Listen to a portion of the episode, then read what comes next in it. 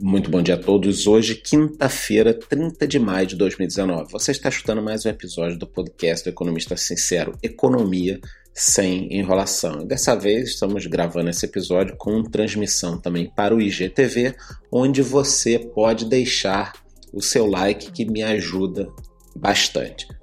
Então vamos lá, começando aqui por São Paulo, onde a prefeitura recolheu mais de 500 patinetes desse elétrico que muita gente está usando, né? E aí fica a pergunta, pô, a prefeitura não tem mais o que fazer? Ah, tudo bem, uma outra pessoa já caiu, a gente teve um acidente, mas todo dia cai gente andando na rua também. Esse negócio é um barato para a questão do microdeslocamento, né? Quer dizer, você tem que almoçar, tem que ir a algum local ali 3, 4, 5 quilômetros, você usa esse patinete, é eletricidade, é uma tecnologia nova e é impressionante, né? O governo brasileiro não pode ver alguma coisa funcionando que vai lá e faz uma cagada, recolher. Eu postei as imagens no Instagram jogando isso em cima do caminhão sem nenhum cuidado. Eu achei isso um verdadeiro absurdo. Claro, tem gente que não concorda porque acha que atrapalha um pouco.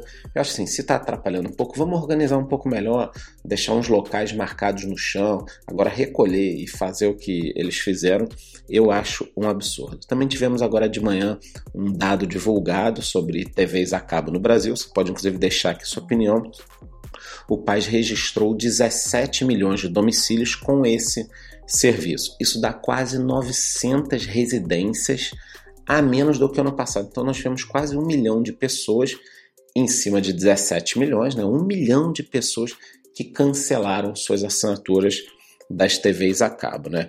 Eu acredito que isso se deva um pouco à crise econômica, tá? mas particularmente a minha opinião é de que o grande motivo né, disso tudo é a questão do preço. Então você hoje, para ter uma boa TV a cabo bacana, assim, você vai pagar aí 200, 250 reais, quando você pode pagar só uma internet e ter uma Netflix por 25 pratas. Então, muita gente está saindo da TV a cabo e indo para Netflix e alguns outros serviços streaming, inclusive IGTV e YouTube também. O dólar caiu abaixo dos R$ reais pela primeira vez em 20 dias, tá? A gente teve um pequeno ânimo em relação à economia. Acabou inclusive de sair agora no jornal, acabou de sair, tá? Notícia tão quentinho para vocês, tá? O seguinte, que o governo acredita já ter mais de 300 votos para passar a reforma da Previdência. Então, isso deve inclusive dar um ânimo hoje nos mercados. Se não tiver nenhuma outra grande cagada, a gente deve ter uma alta na bolsa em função disso. Lá fora continua o temor dessa guerra comercial Estados Unidos e China, mas eu já falei bastante aqui.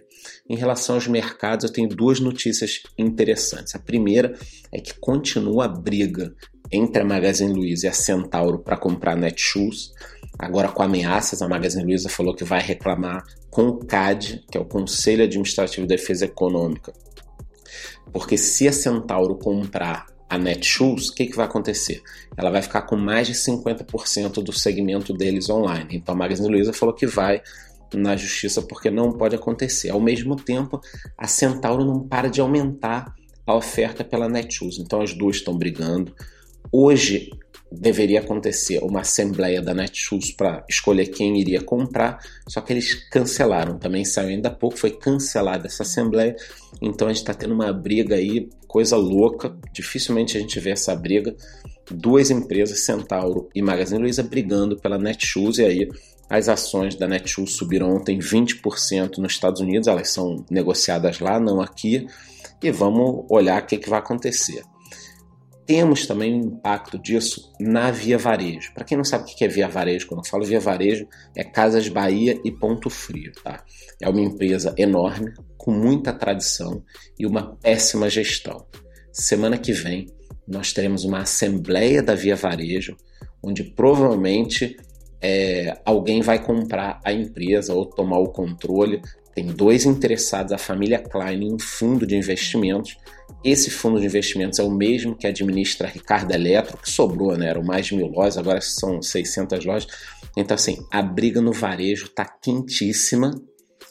A ideia que eu tenho é a seguinte: caso o Brasil melhore, a gente precisa melhorar, o varejo vai sentir muito essa melhora, porque nós estamos falando aí, por exemplo, de 20 milhões de desempregados. Então, quando essa questão for resolvida, a gente tem tudo para deslanchar e o varejo vai crescer muito. Então, essa briga que a gente está vendo, Nestul, Centauro, Magazine Luiza, Via Varejo, Ricardo Eletro, isso tudo é um posicionamento antes dessa decolagem, tá? Então, claro que empresas que exportam, recebem dólar são muito bacanas, mas quando o Brasil se recuperar, é o varejinho aqui, empresas como Renner, as drogarias e outras empresas que eu acho que vão se beneficiar. E também para encerrar essa parte do mercado, a VEG e a Embraer. A VEG é uma fábrica de motores aqui do Sul excepcional.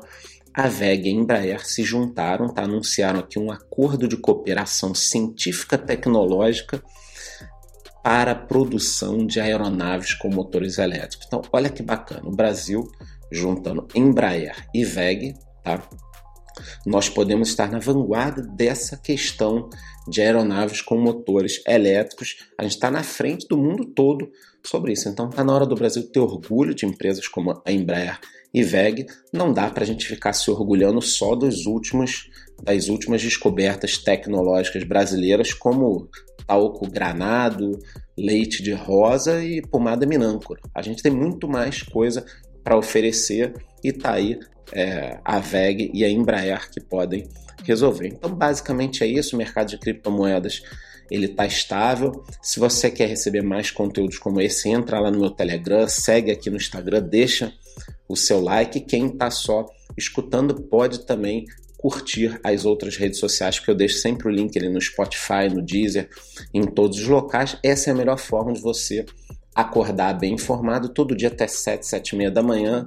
Você tem em todas essas redes sociais esse podcast aqui com um resumo das notícias, que é muita informação, muito ruído. Então eu tento fazer uma curadoria disso tudo e levar para você. Muito bom dia, até amanhã no mesmo horário.